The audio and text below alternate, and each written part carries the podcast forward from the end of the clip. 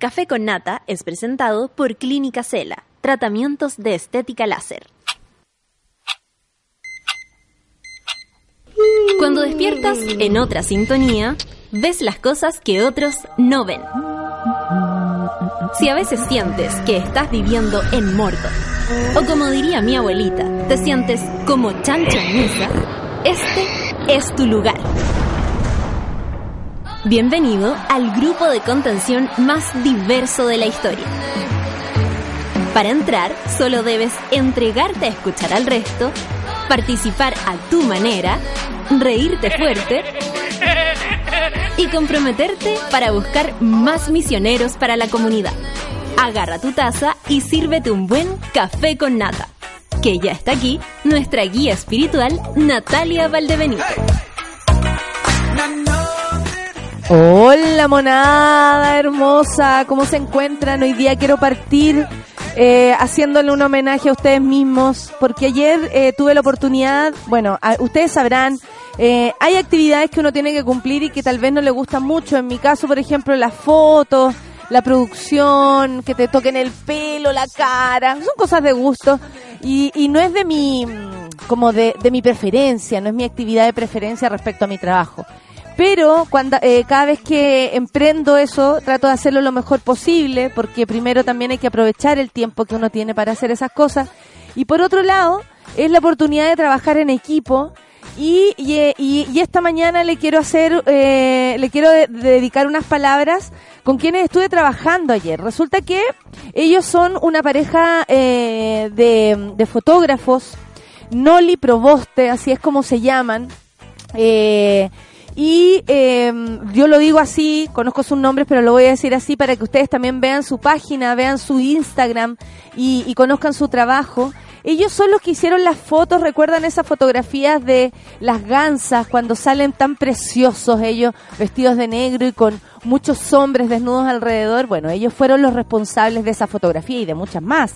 Publicidad, eh, red, de, todo lo que a ustedes se les puede ocurrir, moda, eh, en fin, un montón de cosas preciosas. Eh, y también, por ejemplo, eh, por, por supuesto, creaciones de su parte.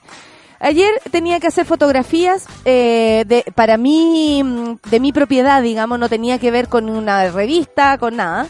Eh, el punto es que me encuentro con ellos, con quienes decidimos trabajar esta vez. Yo he trabajado con varios fotógrafos y varias fotógrafas y siempre es una buena, siempre ha sido una súper buena em, eh, experiencia con Javier Izaguirre, con Paula Ziegler, eh, ¿para qué decir? O sea, la Paula y todos quienes han estado conmigo trabajando, mi querido Ignacio, eh, también eh, eh, tengo que decirlo, ha sido un placer, más allá de que no sea mi actividad favorita. Entonces, eh, también es muy importante la misión que tienen ellos, que primero sacar una fotografía buena de uno, pero también hacer, hacer que el momento sea eh, positivo. Uno pone el 50, el otro pone el otro 50. Estamos en una habitación casi a solas o con mucha gente alrededor que quiere que salga bien.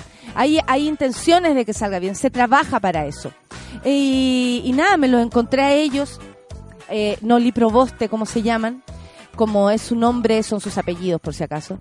La cosa es que eh, me cuentan que son monos, que escuchan nuestro programa, que lo escuchan hace mucho tiempo y que sienten una conexión especial, bueno, conmigo, pero también con todo lo que esto significa, con el programa en sí y, conmigo en particular, lo cual le agradezco demasiado. ¿Qué quiere decir esto? Que los monos, las monas y la comunidad que hemos creado, que, creado eh, también les pertenece a ustedes eh, eh, no son legados, no son nada eh, histórico, importante ni nada, pero ayer me decía, estamos hace cuatro años escuchándote y conocemos o, o, creemos que te conocemos porque hemos llorado contigo, nos hemos enojado contigo, nos hemos reído contigo, nos hemos reído de ti también, pueden reírse de mí cuando quieran. Y, todo tiene que ver con eh, la capacidad que tiene la radio de conectar a las personas de, de conectarlas realmente, más allá que esto sea online y que tú puedas escucharlo a la hora que sea, porque también el podcast es importante. Y eso también nos hace una radio online que también eh, provoca y, y, y, crea otro tipo de, de, de conexión y reacción y relación. Estoy muy contenta de haber trabajado con ustedes, chiquillos. Estoy muy feliz del día de ayer. A mí me cuesta el trance de las fotografías, me cuesta, pero eh, considero que fue un día precioso gracias a ustedes. Y claro que tiene que ver que sean unos monos del café con nata, porque la conexión que yo tengo con ustedes, y se los digo en serio a ustedes dos que me están escuchando ahí, fotógrafos más favoritos de mi vida ahora, desde ahora en adelante, también tiene que ver con lo, eh, ustedes, monas y monos que me están escuchando ahora. La conexión que tenemos, y quiero que lo sepan, es real, es concreta, es verdadera. Eh, si alguien a mí me, en la calle me dice, Mona, yo creo que es lo mismo que les pasa a ustedes cuando alguien se los dice. Escucháis lo mismo que yo, tenemos una conexión, nos juntamos todas las mañanas. Eh, tenemos, y les quiero decir así realmente, tanto a los cabros como eh, que, que, trabajé ayer, como ustedes, monas y monos que están del otro lado, esta conexión que tenemos es real, es verdadera y se las agradezco de verdad todas las mañanas. Son mi motor para levantarme y eh, no reconozco nada más hermoso que me haya pasado en la vida que tenga que ver con esto y que tenga que ver con, mi trabajo y el escenario. Son parte importante de mi vida y se los quiero decir.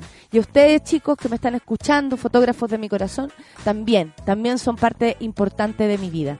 Son las 9 con 16 minutos y vamos a eh, empezar escuchando Maroon 5 con What's a Lover Do. Café con Nathan Súbela.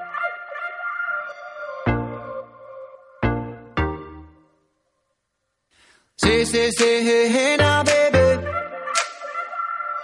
Oh, my, don't play now, baby. Say, say, say, hey, hey now, baby. So let's get one thing straight now, baby. Tell me, tell me if you love me or not, love me or not, love me or not. At the house on you, am lucky or not, lucky or not, lucky or not? You gotta tell me if you love me or not, love me or not, love me or not. Wishing for you, I lucky not, lucky not, lucky not?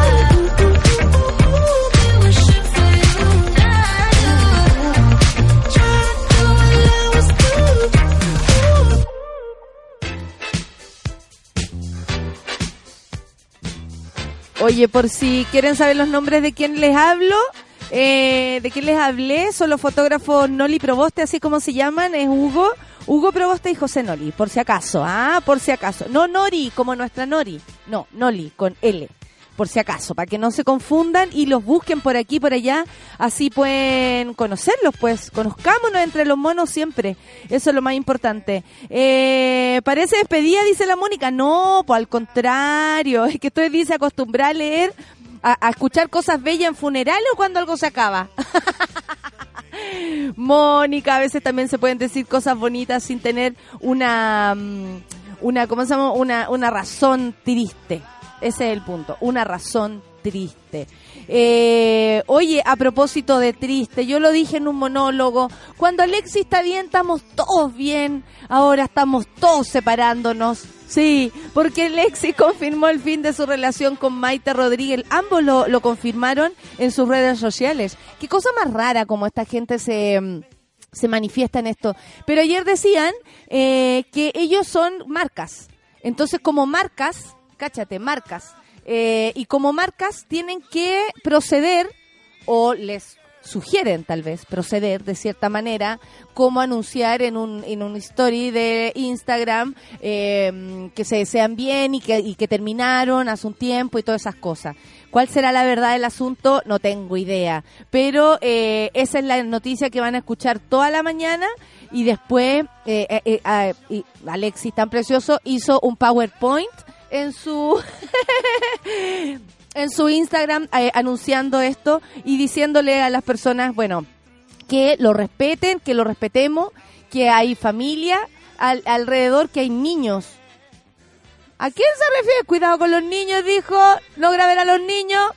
Eh, cuidado con la tía Solange. Es que, no pienso que, mm, que, no sé a qué niño, pero bueno, hay niños. Y, y, Alexi nos pide que por favor tengamos cuidado con, esta situación. Bueno, ayer eh, también sucedió que Fernando Paulsen en este programa de Radio La Clave, que en la mañana eh, a veces yo lo comento acá, porque a veces nomás lo escucho, a veces me da, ¿no? A veces otras veces no, no, no, da mucho. Eh, el periodista conversaba respecto a las peleas que se han generado entre los partidos de la ex concertación y quienes fueron los, los partícipes del triunfo del no. Hay una especie de discusión al respecto donde los partidos políticos y, y, no sé, y políticos en sí están de alguna manera o, se ha sentido así como apropiándose del triunfo del no o de este proceso. Y muchas personas dicen, hey, ojo, eh, está bien, ustedes lograron que ciertas cosas ocurrieran, pero el clamor fue de la gente. Los que lograron el cambio, los que lograron que se fuera Pinochet, fue la gente, la gente votando, la gente eh, congregándose en las calles con las manifestaciones que habían en esos años, eh, en fin. Bueno, en esa, en una de esas intervenciones dice, no es para que venga alguien y que se pare arriba de un púlpito y diga, mira, nosotros fuimos la cabeza, los líderes naturales de este movimiento, a propósito de lo que les contaba. ¿De dónde saliste, weón? Dijo Paulsen, imagínense, el mismo que me trató a mí de cabra chica weona cuando le fui, cuando le fuimos a arruinar la conferencia de prensa a Robbie Williams. Qué lindos tiempos.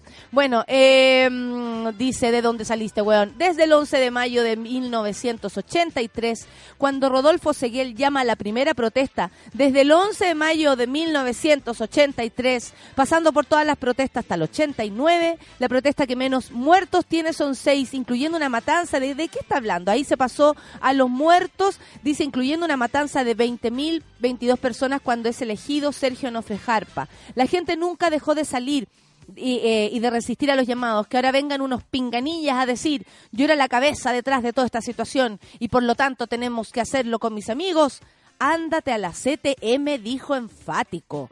Eh, todo el mundo le hizo un montón de mm, homenajes, memes y, eh, y nada, como que en general la gente como de este tipo de personas agradece la chuchaíta, fíjate. A una todo el mundo le dice, ay, no me digan a chuchar, no me digan a chuchar. Ojalá pudiera andar a chuchar por la vida. si de eso se tratara la situación. Pero todo el mundo tiene ahora en un altar a este señor porque dijo estas palabras que básicamente guardan el, el, el, mensaje que varios han dicho y que tiene que ver con que la gente, es decir, ustedes que me están escuchando, sus padres, sus abuelos, eh, salieron a votar por el no y eh, lograron que... Eh, cambiar la historia de, Chile. Por supuesto que sí. Eh, oye, harta noticia también ha, ha provocado el, la remasterización de un video del 11 de septiembre, pero no estamos hablando de, del 73, estamos hablando de lo que pasó en eh, las Torres Gemelas en aquellos años. Mark Laganga, así se llama, está a escasos metros del World Trade Center cuando la Torre Norte colapsa. El reportero de la CBS tiene ya 18 minutos de metraje, pero decide no moverse y seguir grabando mientras eje- ejecutivos y bomberos corren co- en la dirección contraria. El polvo acaba cubriendo el lente de la cámara, con la imagen en negro y un momento de intranquilidad después del desastre. Aquí relatan eh, lo que pasó y dice, se puede ver la secuencia completa a partir del, del minuto 18.07 de este video, publicado el viernes, por si alguien lo quiere ver, en un canal de YouTube sobre los ataques terroristas del 11 de septiembre en Estados Unidos. El video recoge todo lo que grabó Mark Laganga para la CBS aquel día pero con imagen y audio mejorado mediante técnicas moder- eh, modernas técnicas, por supuesto, que han permitido ver esto con, con más claridad. Es súper rudo el video verlo con, con, eh, con esa claridad, pero también, bueno, es recordar. Es recordar lo que pasó. eh, y eh, ayer también, a propósito de este reportaje, recordaron a los dos chilenos que estaban ahí y que, y que murieron. Y que la verdad, como que yo tengo que decirlo, ni siquiera conozco sus nombres. Eh, el video incluye imágenes al interior del Seven World Trade Center, minuto 5.48, por si alguien quiere verlo. Y el tercer edificio que se desplomó aquel día a causa de los escombros caídos de las Torres Gemelas y de los incendios también que se produjeron a continuación. Hay varias capturas de las calles eh, alrededor y sin duda lo que más impacta son los testimonios en vivo de las personas que salen en él. En el minuto 17, por ejemplo, un trabajador del piso 81 de la Torre Norte relata cómo cargó a una mujer que iba en silla de ruedas desde el piso 68 hasta la calle. En el minuto 17.42, un hombre resignado se niega a hacer declaraciones porque ha tenido un mal día, dice. En el minuto 18.18, el mismo hombre que había salvado a la mujer discapacitada huye de la nube de polvo. El edificio en el que trabajaba acaba de convertirse en una gran nube de polvo. Si a ustedes les interesa este tema, si quieren conocer estas estas eh, imágenes ya remasterizadas con esta nueva tecnología, bueno, véanlo, está en YouTube y el nombre de este señor es Mar, Mark, como Marco, pero con K, Mark Laganga, sí, Laganga, si tal ustedes lo escuchan, eh, reportero de la CBS que tiene este, este mm, videíto, ¿ya? Em, Vamos a escuchar un poco de música, son las 9 con 28 y vamos a ir con Mira, mira tú, hace tiempo que no lo escuchaba, haces falsos y mala fama. Dese por eso, café con Atenzuela. Yo no sé si fui yo que busqué mala fama o si la mala fama vino sola hacia mí. En el mundo no hay otra clase de fama que mi espalda encorvada pueda ya soportar. Cubierto de la cabeza a los pies, me has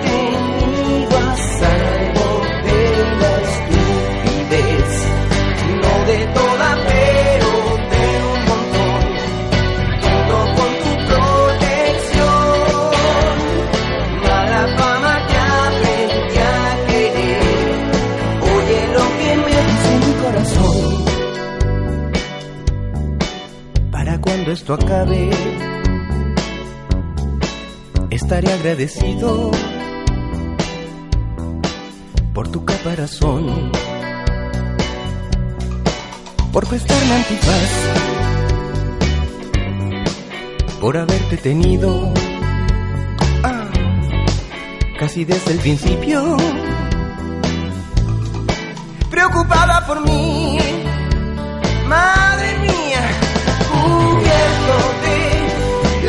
a los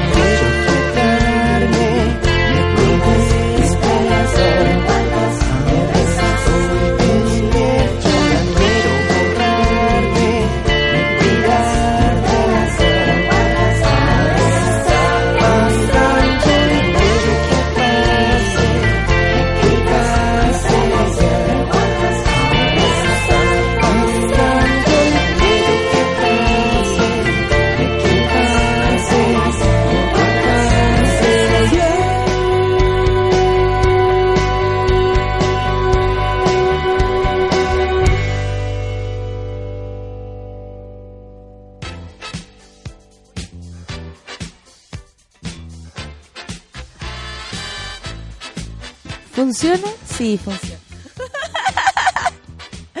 9 con 32. Le quiero mandar un saludo a la Carolina Alejandra que me dice que hoy día eh, eh, el Luis, su querido Luis Monsalve, eh, empieza un, un emprendimiento. Entonces eh, le mandamos todos los suki-tuki, las dualipa, todos los borororo y todo lo que a ti se te ocurre que nosotros podamos enviarte en, en, forma de energía. Dice pronta apertura del Emis Food, eso, al costado de Plaza Cívica de eh, Huechuraba. Te deseo toda la suerte del mundo, dice, estoy con todo el positivismo que no irá a la raja. Por supuesto que sí, por supuesto que sí. Eh, aparte que vienen eh, los tiempos de, más solcito, donde la gente está en las calles y, por supuesto que va a resultar. Vas a ver nada más, vas a ver nada más. Mira la de Joaquina, me dice bonito, aquí en Antofagasta me encontré con este mural de Juan, Juan Ceballos Rivera. Así es, un músico quien falleció en las Torres Gemelas. Esto es lo mismo que mostraban ayer, Ale Joaquina. Muchas gracias. Un antofagastino de 47 años. Eh, Dice asesinado en el auto, atentado. Mira cómo lo traduce su propia familia, porque esta la familia fue la que hizo este memorial y es un mural donde él es su, es su imagen y él como tocando un instrumento en el mar. Está bien bonito. Súper bonito. Antofagastino dice acá, 47 años, asesinado en auto atentado de las Torres Gemelas el 11 de septiembre del 2001. Eh, muchas gracias, Le Joaquina. Yo no tenía el nombre, pero ahí tú siempre del otro lado ayudándome.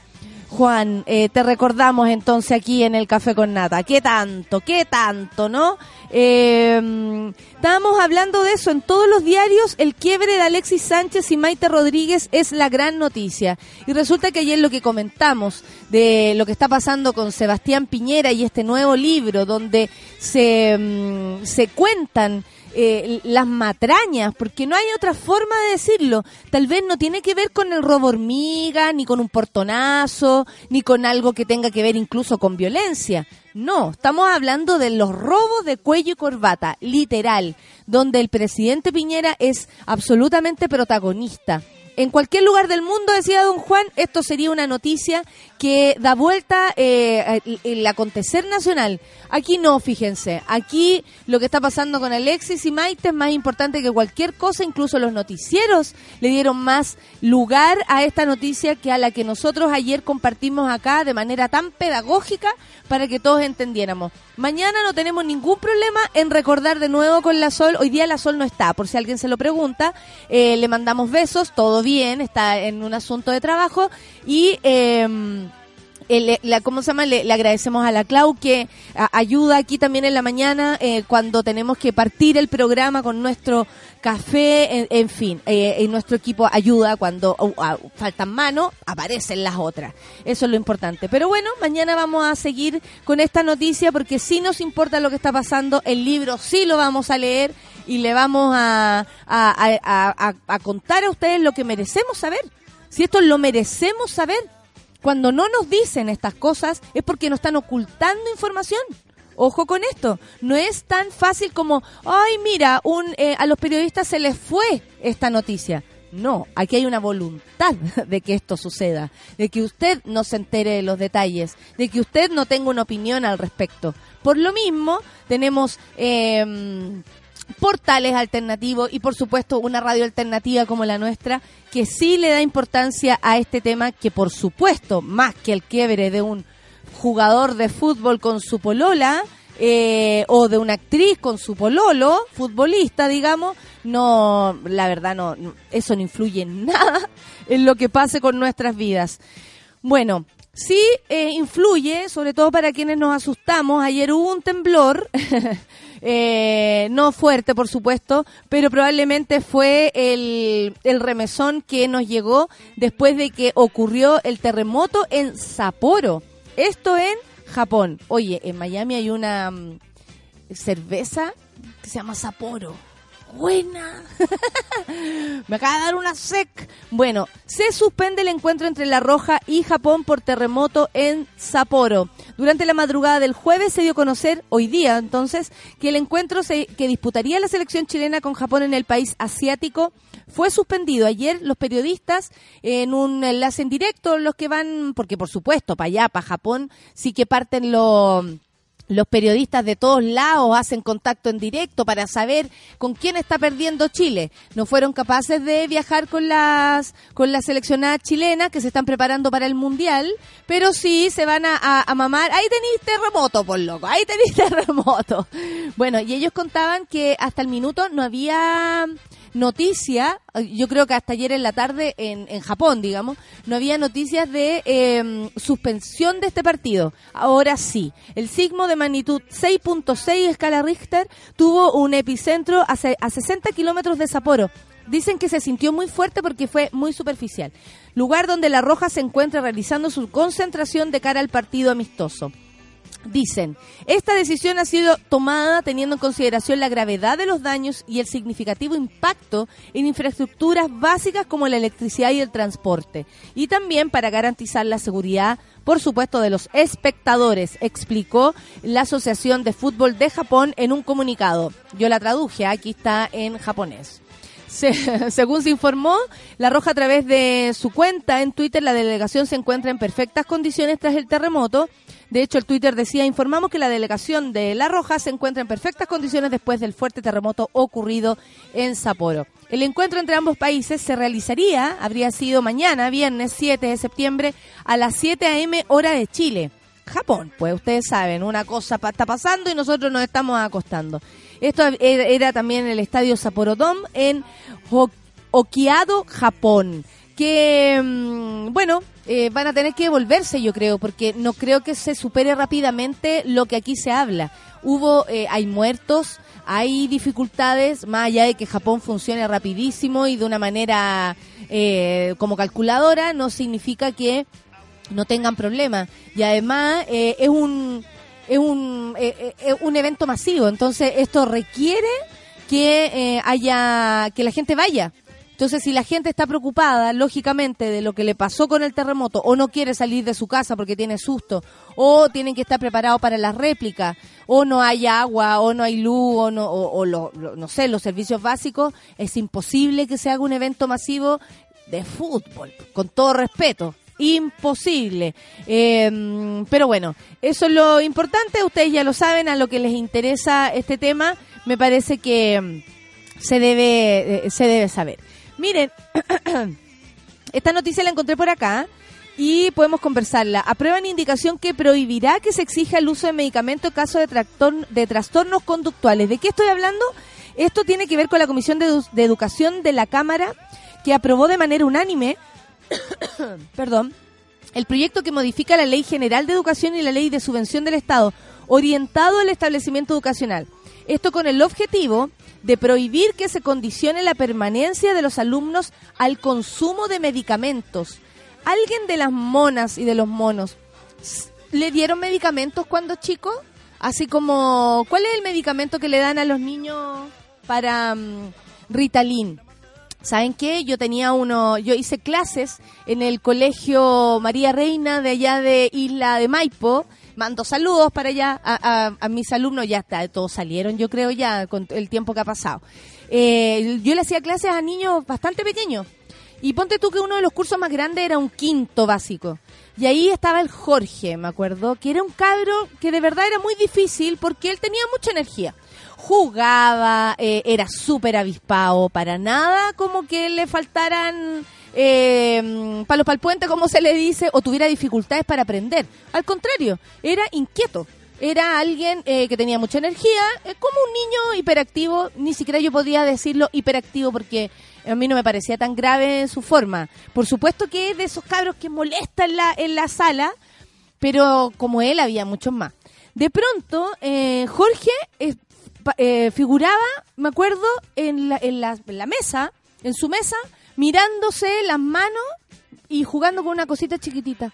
Así como, no sé, como cuando uno puede estar jugando con un elástico, con un scotch. Algo así.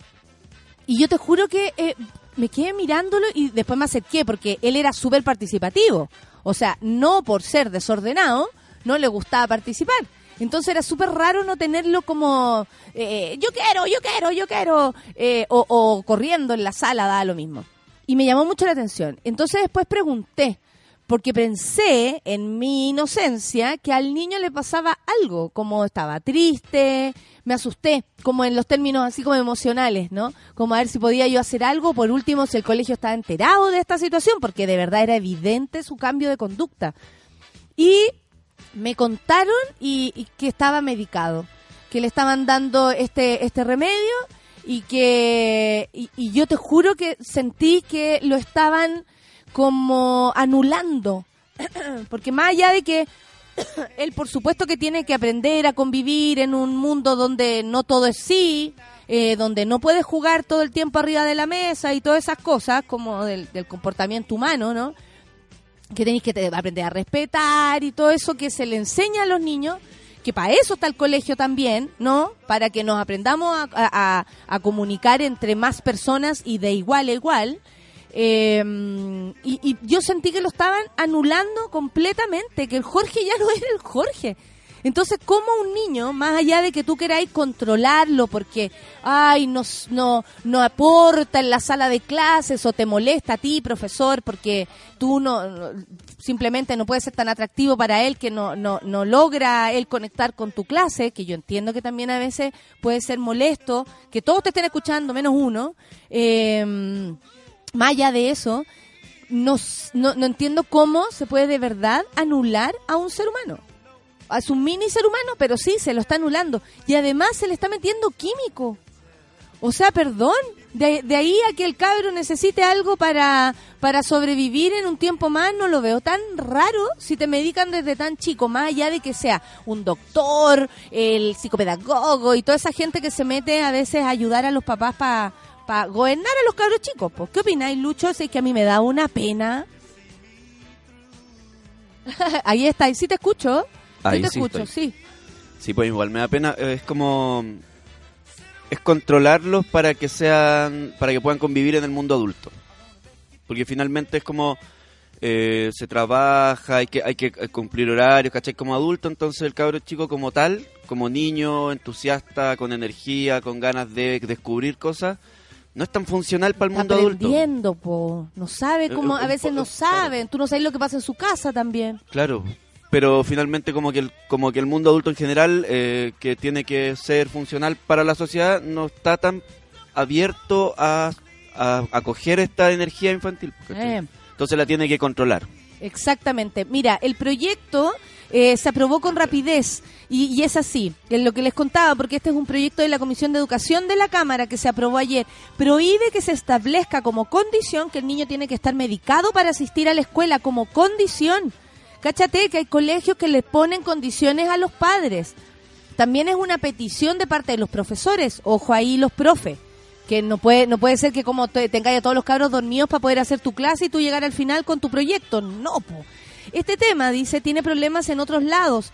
Eh, no es solo en educación, sino también en salud. Los especialistas recetan con mucha facilidad medicamentos que tienen efectos adversos y complejos. Ahí hay un problema, dice Cristina Girardi, presidenta de la Comisión de Educación, que además impulsó esta iniciativa. Dice, nosotros no estamos leg- legislando desde la salud, estamos legislando desde la educación. Es decir, pedirle a los centros de educación, a lo que sea, los colegios subvencionados, de, de la forma que sea, que... em, no, eh, no sea esta una condición para que los niños vuelvan a clases.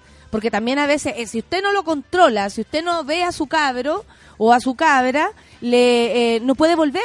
Y lo ponen como una condición. Mira, la Sandra dice, yo le di a mi hijo por dos años y me arrepiento. Se puso retraído y no comía durante ocho horas. Los profes no lo dejaban entrar a clases si no le daba la pastilla. ¿Viste? La, la Sandra tiene la respuesta al- a este proyecto, el por qué. Dice, tenía ocho añitos, hay un colegio artístico, eh, hoy en un colegio artístico le va súper bien sin esos medicamentos. Claro, también depende a veces del colegio, eh, pero qué bueno que desde la Comisión de Educación existe esa petición y esa, eh, qué bueno que se dieron cuenta que esto estaba pasando, porque estos fueron muchos años. Yo me acuerdo de compañeros míos del colegio también que de pronto volvían más tranquilitos y el Mario Meneses ya no andaba a patás. Y uno decía, qué agradable que el Mario Meneses ya no ande a patás, pero estaba drogado. Y ahora lo sabemos. No más Ritalin, proyecto que busca prohibir que establecimientos educacionales exijan su uso en, niñas y niños. Así es, Ale Joaquina. Raimin dice, mi hija es una molestia en la sala de clases, eh, de- eh, tenía seis, y es diagnosticada con déficit atencional, buscaré tratamientos alternativos. Sí, Raimin, más que todo por ella. Eh, porque también tú piensas en un niño tan chico con medicamento. Eh, eso nomás. Yo creo que y- y- y la verdad yo no sé lo que es convivir con un hijo difícil. Ojo, que también quiero poner acá en la mesa aquello. Hay padres, hay madres, hay profesoras con muchas buenas intenciones que a veces no pueden, no saben. No, no les da a ello, no da la comunicación. Los cabros de verdad no quieren nada con uno. Es súper difícil. Yo fui profe tres años y de verdad que hay gente, hay niños que no quieren nada. No quieren nada, ¿cachai? Y, pero aún así, el medicamento no puede ser la solución. Sobre todo algo químico entrando en el cuerpo de un niño para modelar su personalidad. Upa, upa, suena raro. En mis tiempos, decía, dice la Nati Paso, no existían estos remedios, no te dais ni cuenta, loca. mi sobrino toma medicamentos y mi hermana le da la mitad porque no quería darle, pero si no le da, se tiene que ir del colegio. Cáchate lo que nos cuenta la tita. El Migue dice que él tomaba Ritalin y solo era un niño artista. ¿Por qué no nos contáis qué sentías? Eh, estaría bueno que, nos contéis así como qué se siente o, o, o tú, a pesar de ser un niño, ¿te dabas cuenta? Eh, espérate, ¿te dabas cuenta que, eh, Migue, te dabas cuenta que, que, que, se- que tu cuerpo, que cambiaba algo en ti? ¿Uno se puede dar cuenta? A ver, está hablando, espérate, Chofi Love, desde allá tuiteando. Desde al lado mío. ¿Por qué no lo vienes a decir acá? Que ya es una panelista estable de todo. Aparte que la voz de Chofi Love es muy deseada siempre eh, por los auditores, Por las redes. por las redes sociales. ¿Cómo estás, amiga? ¿Vas a aprender el, el, el grinder, el tinter? No solo en las marchas. Brenda. ¿Verdad? bebé? Tiene que tener una canción la Sofi. Pa' otra vez, pa' otra vez. Lo digo. eh, eh, mira, y el Lucho empieza. ¿Qué canción le pongo?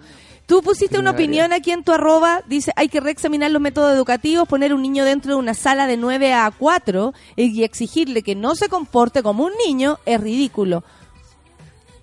Ah, esta es mi, Mucho- mi cortina en caserita. Me gusta, me gusta. Muchos colegios enseñan de forma alternativa y los niños se desempeñan mejor. ¿Tú tienes alguna experiencia al respecto o, o de verlo también? No, yo tomaba remedios por otras razones cuando era chica, pero claro, pasa Pero es mucho... rudo tomar remedios cuando uno es niño, ¿no? Sí, yo era más, bien adolescente, pero pero sí, pasa mucho con niños que están justo en la edad en que son eh, una bomba de energía, que les meten Ritalin y les meten cosas en el fondo para que queden dopados y es como, ahora puedes aprender. Y es como, no, po. Y es natural ser una bomba de energía a cierta. Es como siempre que dicen, ay, no puedes amamantar en público. Eso es enojarse con la guagua por ser guagua. ¿Cachai? No, no podí. Tenéis que aceptar que hay ciertas cosas que van a funcionar de cierta manera.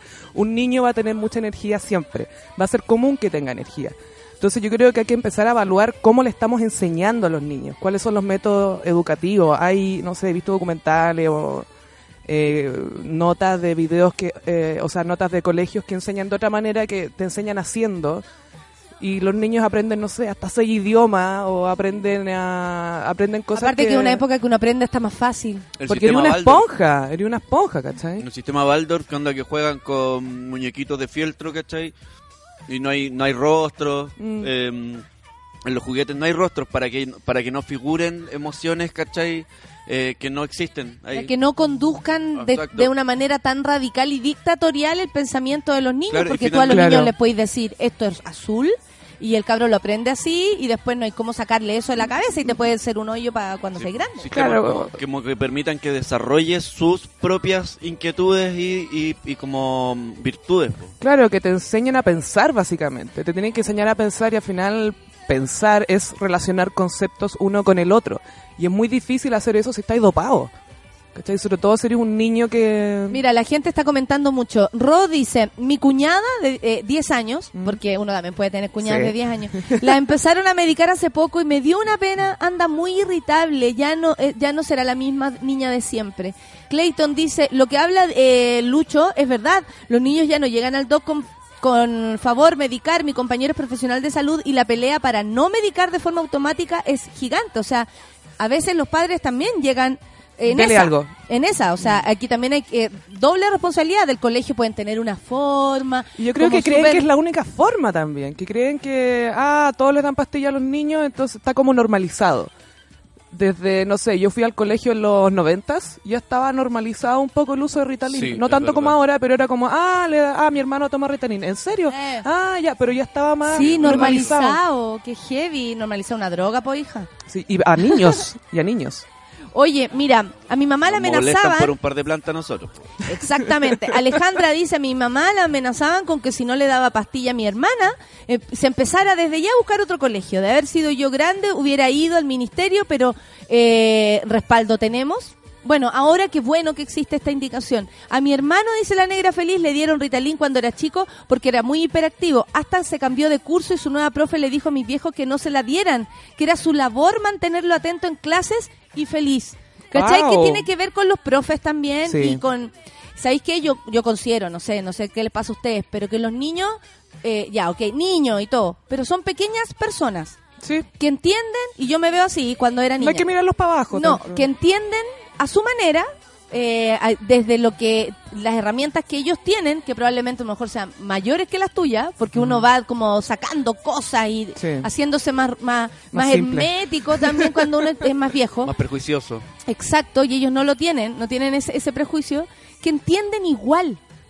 ¿Me cachai? Y más de lo que sea, creemos. lo que sea, lo entienden igual. No, los niños no escucharon, los niños no entienden. Falso, los niños siempre Los están niños atentos de todo. todo. Yo me acuerdo de mi niñez, Yo igual, yo me acuerdo mucho. que, que- cierto que uno entendía a su manera, pero todo. Claro, y, y- y los niños absorben mucho, no sé, yo tenía como 9, 10 años cuando empecé a cachar que, uy, parece que mi papá y mi mamá no están muy bien. Y después se separaron, ¿cachai? Pero ya entendía y nadie me dijo, yo ya cachaba. Y, y todos cachábamos y era como, "Mm, aquí hay algo.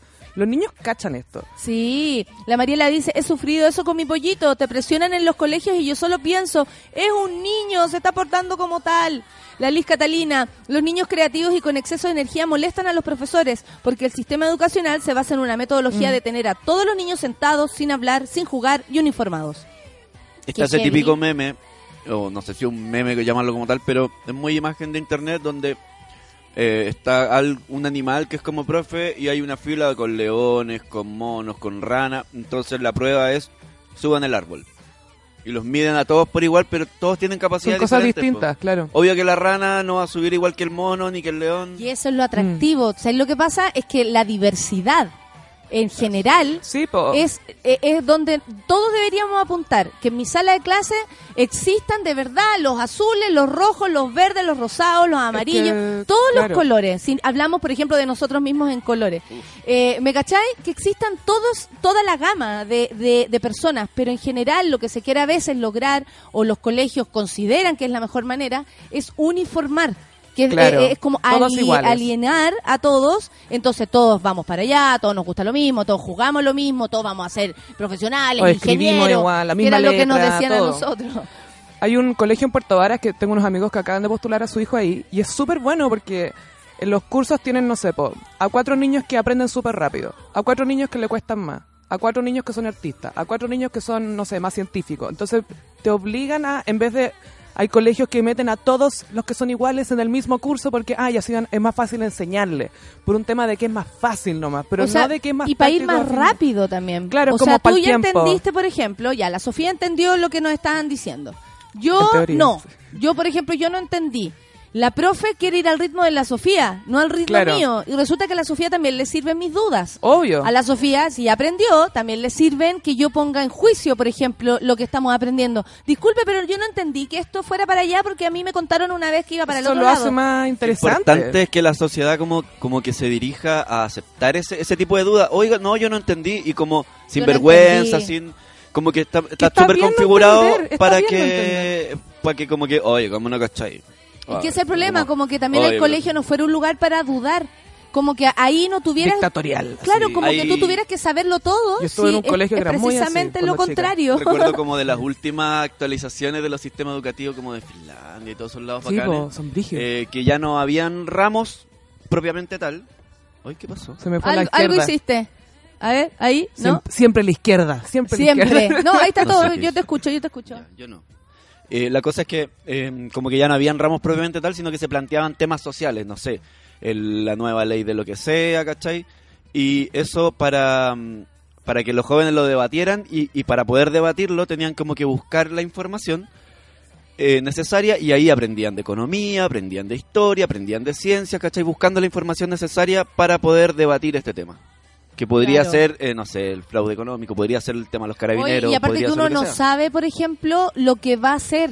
No, Entonces, en búsqueda, eh, a ti te pueden gustar y no gustar ciertas cosas. La Caro dice, de los alumnos de la orquesta, habían algunos medicados. Y desde que empezaron a ir a clases de música, cambió su conducta para bien y chao pastillas. O sea, que uno también descubre lo que le gusta y ese es el camino de la educación. ¿Cachai? O sea, cuando uno en el colegio decía, eh, no sé, yo, yo insistía, soy humanista, soy humanista. Y los profes, no, es que usted tiene que descubrir el otro lado. Puta, era No quiero. lo único que yo sabía, sí, yo igual. que era humanista. No quiero números. que me gustaban las letras, que disfrutaba leyendo. Y aún así, no te escuchan. La No. misma desorientadora que le puse yo, me anotaron Sí. cuando le dije eso. Usted es más desorientadora. ¿ah? Y todos como, oh, anotada. Nos quieren tener a todos controlados desde chicos, maldito. Carepeo, dice el Seba, pone carepeo él, así. Mm. Sofilov, te amo. Costillar dice, hay que considerar que muchos padres ven en los colegios como guarderías, Sí, no po. entidades educativas. Por eso quieren que los niños estén tranquilos, aprendiendo en base a un estándar de, compro- de comportamiento. ¿Cómo no? También, pues si piensan los horarios laborales que hay en general, a la- a- todo está funcionando ya a las 8 de la mañana, ¿cachai? ¿Qué haces con los cabros chicos? ¿Los vaya a dejar a, este- a esta guardería, pues?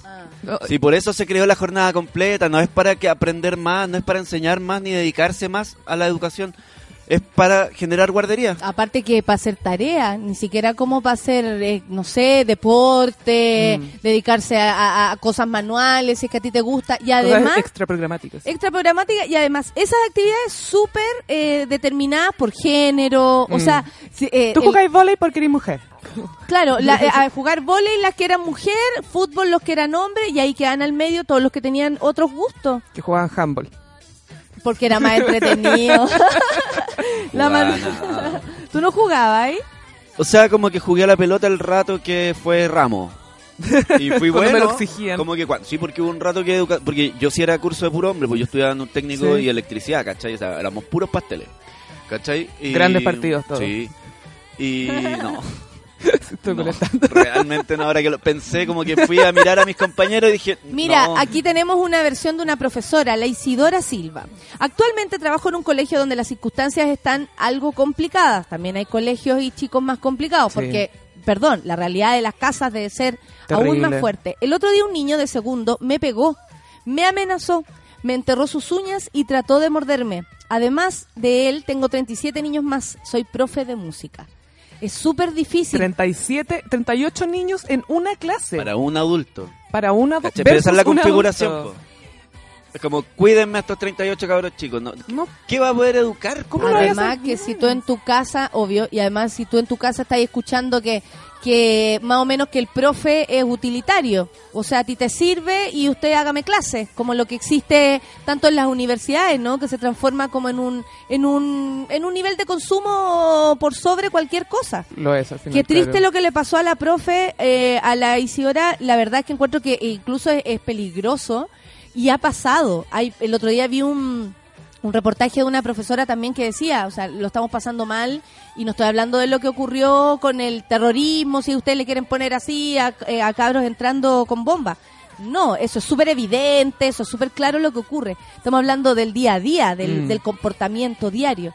Gracias, Chofi. Oye, tenemos un montón de gente comentando, así que usted también métase ahí para que le responda a las personas que quieren comentar. Es un gran tema este, ¿eh? porque nos recuerda quiénes somos, a quién estamos criando y a los profes, por supuesto, les da un, desafío.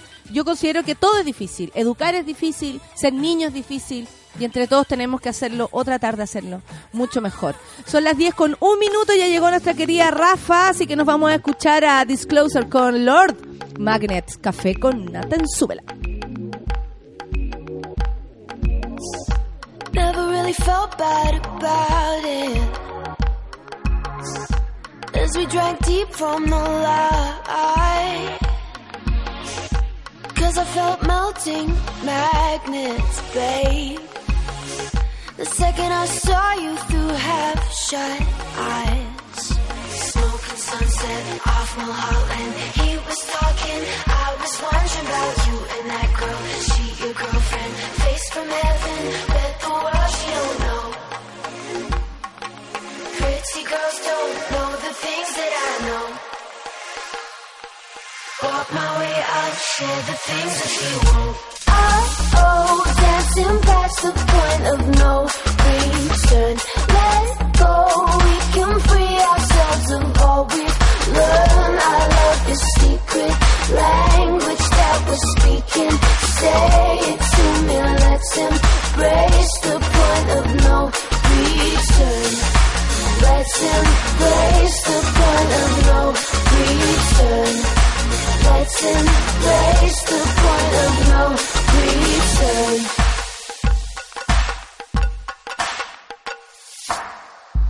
Never really thought we would make it. We'd be thinking about what could have been. But we've had a record summer, can't turn it down. Oh, now I don't wanna see the end begin. Smoking sunset off Mulholland. He was talking, I was wondering about you and that girl. She your girlfriend, face from heaven, bet the world she don't know. Pretty girls don't know the things that I know. Walk my way out, share the things that you won't.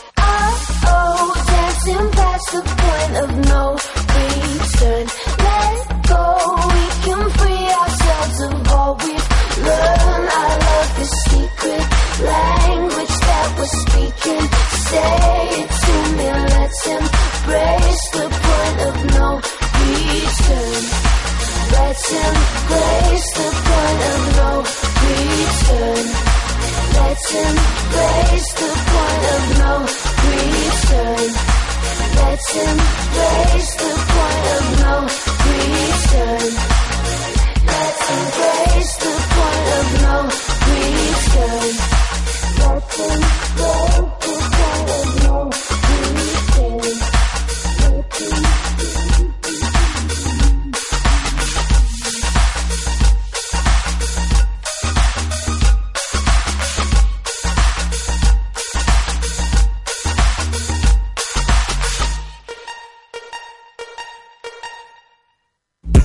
En Café con Nata, una pausa y ya regresamos. Hoy en Sube la Radio. Tómate un break al mediodía y engaña la tripa junto a Isidora Ursúa y Eleonora Aldea. Porque en Caceritas conversamos, echamos la talla y planeamos un mundo mejor. Siempre con amor. Caceritas, de lunes a viernes al mediodía en Sube la Radio. En otra sintonía.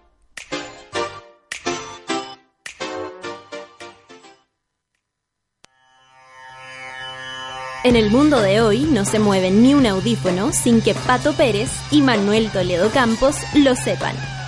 En Revolver nos gusta la música, nos fascinan los conciertos y amamos las buenas canciones. Todos los jueves a las 3 de la tarde, por Sube la Radio y en otra sintonía.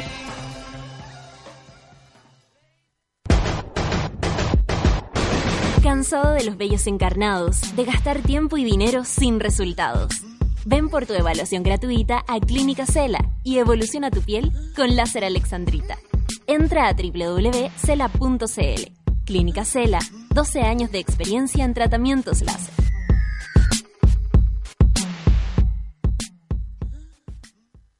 Escuchamos las preocupaciones de la gente para ofrecerles soluciones de salud. Soy diabética y me cuesta encontrar remedios para mí.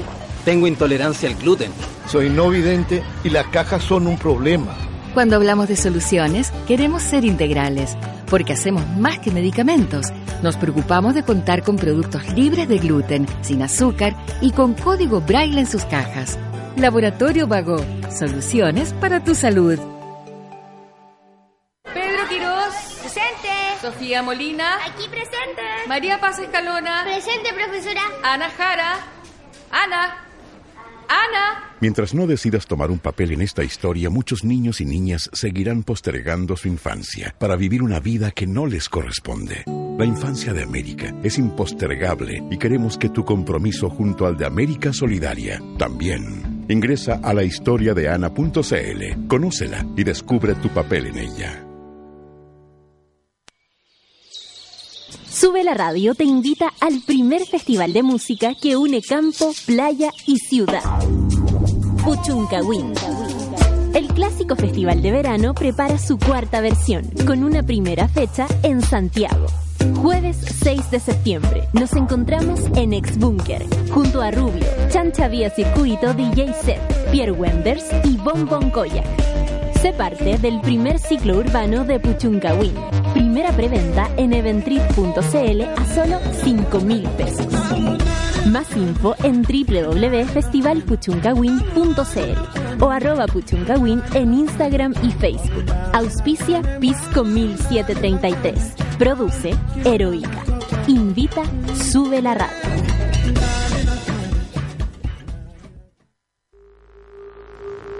Ya estamos de vuelta en Café con Nata.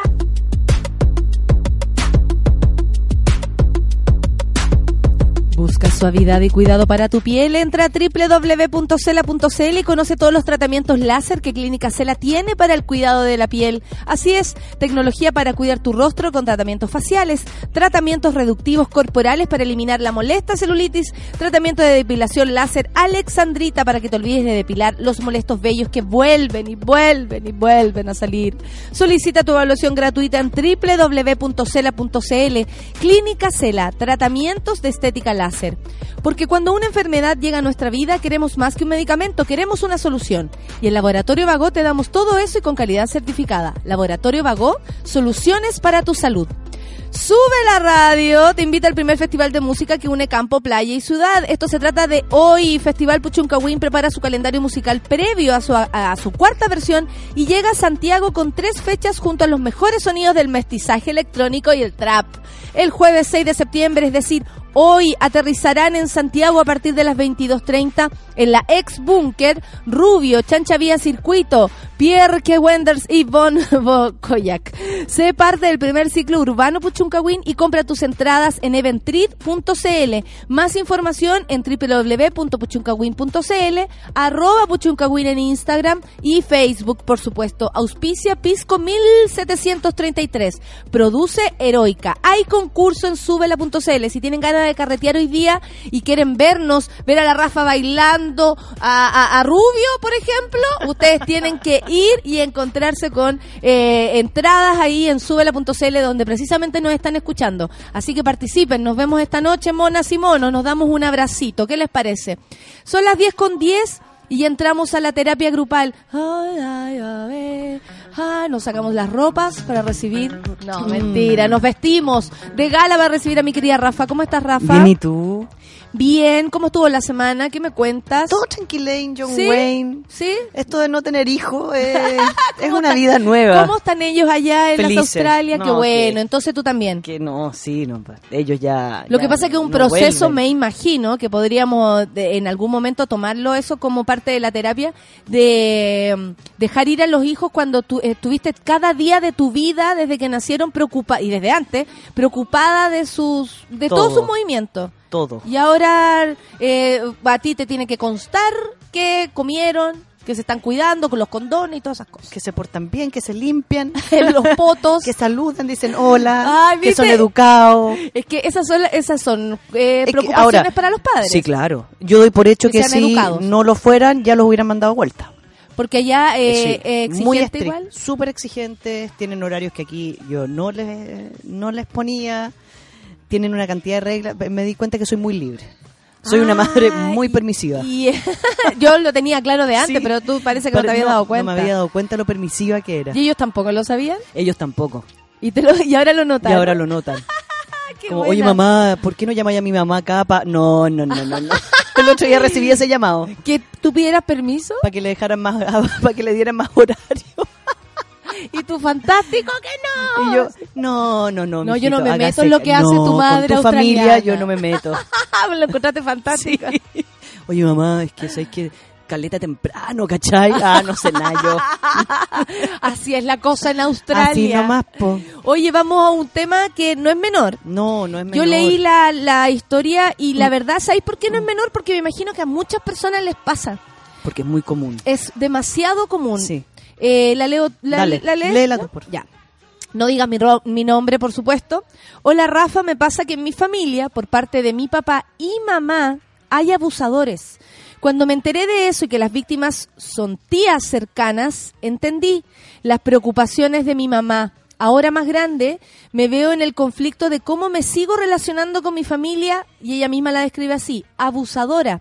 Hay un vínculo inexplicable que me impide alejarme, pero también entiendo que mi mamá nos haya aislado para protegernos.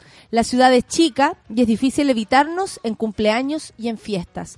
Lo digo, eh, decía, eh, así termina eh, el, el relato. Sí. Y eh, yo me imagino que debe ser muy complicado, eh, primero, eh, que a veces pasa, ¿no? Que uno, eh, como que te abrieran los ojos y que tú supieras después de hartos años quién era quién. Sí. Eh, ¿Por qué todos hablaban así de tu tío? ¿Por qué todos hablaban así de tu tía? ¿Por qué ya no vamos a la casa de alguien? ¿Por- Evitaba situaciones o de que no se habla. ¿O O, por qué que... si antes íbamos a los cumpleaños después ya no? Porque uno como niño te llevan, po, ¿cierto? Eh, Vamos al cumpleaños, bueno. Vamos al domingo, bueno. Yo no va a todas. Y de pronto vais sintiendo cambios eh, externos que te van diciendo que algo pasa, pero tampoco tienes la certeza porque no te lo comentan o porque en este caso la mamá no quiso hacerlo, ¿cachai? Las quiso sacar, como ella dice, ahora entiendo que mi mamá nos haya aislado. Aislado un poco. Pero también eh, está en el día a día a veces eh, compartir con estas personas que le hicieron daño a otras personas de la familia y siguen conviviendo ahí. Que pueden ser los abuelos, los papás, anda a saber tú quiénes son, las abuelas, no sé, no quisiera ponerle género a esto, pero son las tías las víctimas, como ella la, la, la- las cuenta. ¿Cómo se enfrenta a esto? Una, una de, las, de las cosas importantes de este, de este hashtag que nos llega es, es como esta otra realidad de yo no soy víctima de abuso, ¿no? Pero sé que en mi familia hay dos o tres personas que son abusadores y que sus y que las víctimas como- la mayoría da ya ya nos hemos dado cuenta no en estos cuatro o cinco años trabajando eh, y hablando con la gente que los abusadores en, en su gran porcentaje están al interior de las familias y abusan de la propia familia. Sí, sí, sí, sí. entonces ella nos viene a mostrar de alguna forma cómo las familias se sobreadaptan a esta realidad y cuáles son los mecanismos de defensa que hace su madre y su padre al saber que el hermano o la hermana de ella es abusador, entonces hay que resguardar de ese tío. Entonces, si te invitan a alojar a esa casa, no puedes ir. Claro, pero al final es como convivir con el delincuente sin sacar al delincuente y todos tenemos que modificar nuestro, nuestros movimientos, pero la persona sigue ahí. Al abuelo no nadie lo va a echar, Al abuelo nadie, se va a hacer cargo de esto. Y como, y como una de las preguntas acá que nos pone la Clau que es, es- es importante es, claro, ¿cuál es mi rol en este lugar entendiendo que... La si realidad. Y, la, y cuando la propia víctima o las propias víctimas no se quieren hacer cargo o no lo quieren enfre- enfrentar, porque de alguna forma lo que estamos hablando es de un secreto que todos saben. Es un secreto que está puesto sobre la mesa, que es latente.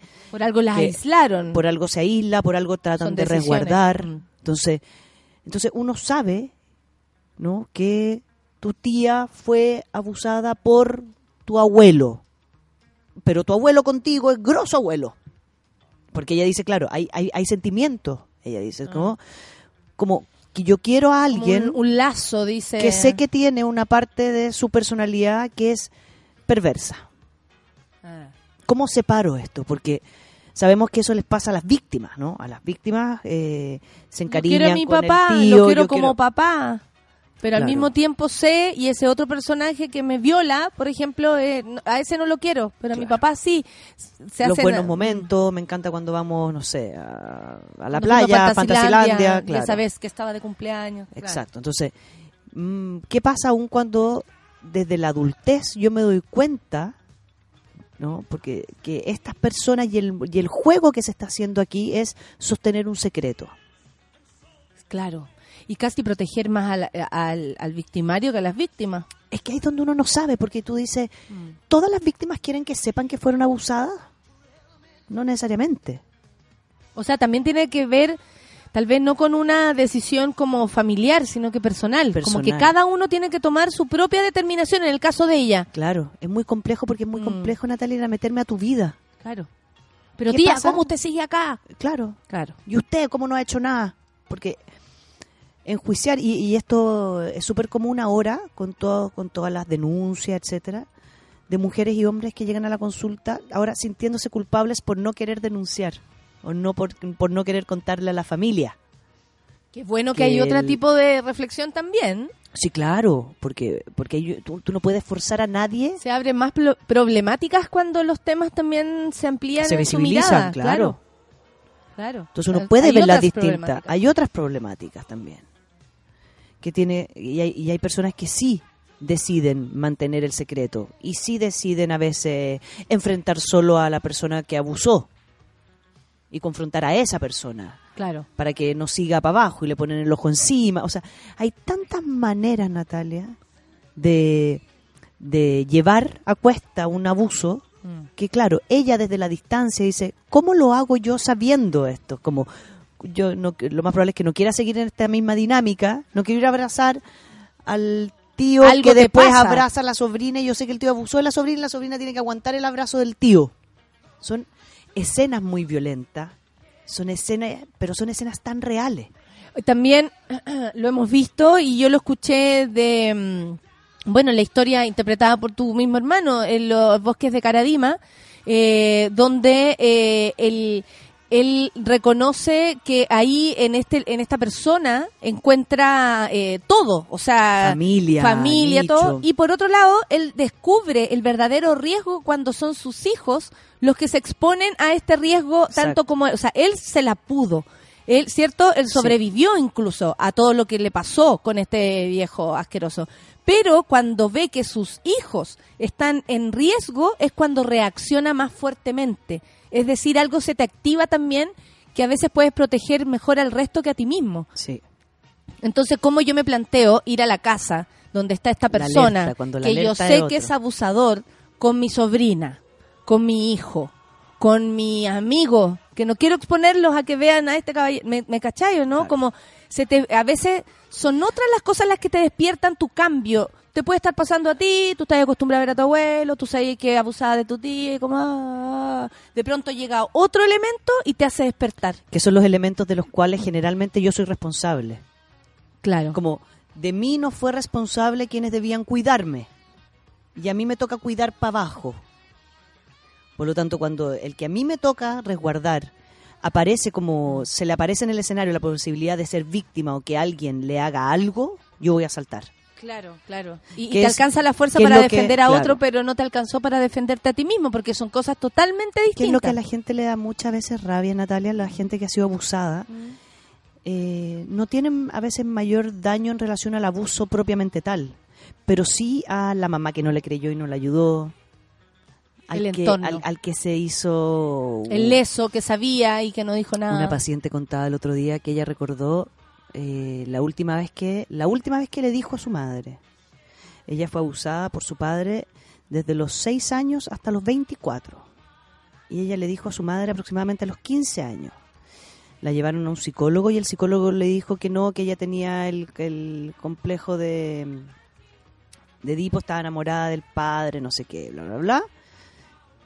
Que estaba fantaseando que era todo mentira. Pero un día estaba ella en su pieza y el padre le estaba sacando la polera atrás. Y entra la mamá a la pieza. Y el acto que hace la madre es salir corriendo gritando y se va de la casa. Y ella recuerda salir persiguiendo a la madre para ir a cuidar a la mamá de lo que la mamá ya había visto, no para cuidarse a sí misma, para ir a cuidar a la mamá. Como sabiendo lo que, eh, eh, como que ella tenía conciencia de lo que esto le podía dañar a su madre. Que su madre ya no se la había podido. Eh, después ellos se separan, el abuso continúa, y una vez que ella logra frenar el abuso, la madre le pregunta si entonces ahora puede volver con el papá. Eso, eso para ella, Eso, pues, ese, ese es su tema. Ese es el verdadero daño. Ese es el verdadero, da- como, ¿cómo? O sea, realmente no entiendo, no entiende, no entiende esa dinámica. ¿Cómo va a integrar una dinámica así? Como ahora que pudiste enfrentar lo que ya no está pasando y que te- está todo mejor. No te digo que vayas a verlo a la casa, pero te importaría si yo vuelvo con él porque lo echo de menos.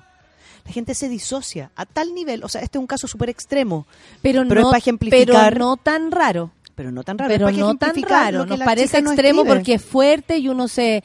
¡ah! se Y dice, no puedo ¡oh! creerlo. No puedo creerlo, pero no es tan raro que te disocien de un sentimiento y otro. Por lo mismo, cuando esta chica nos escribe este caso, yo digo, eso es lo que debe pasar en esa familia. O sea, todos saben el secreto.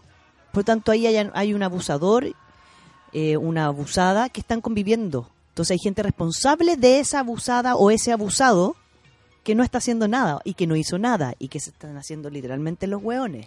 Mira, la Fer, Vamos. Fer Dinang dice, lamentablemente los cuatro y nueve años viví todo esto con un primo hermano. Yo comencé a querer estar con mi abuela y no asistir con mis papás y hermanos, alejándome de ellos. Mi abuela fue mi refugio. Hoy ya tengo 36 y me cuesta vivir con esto.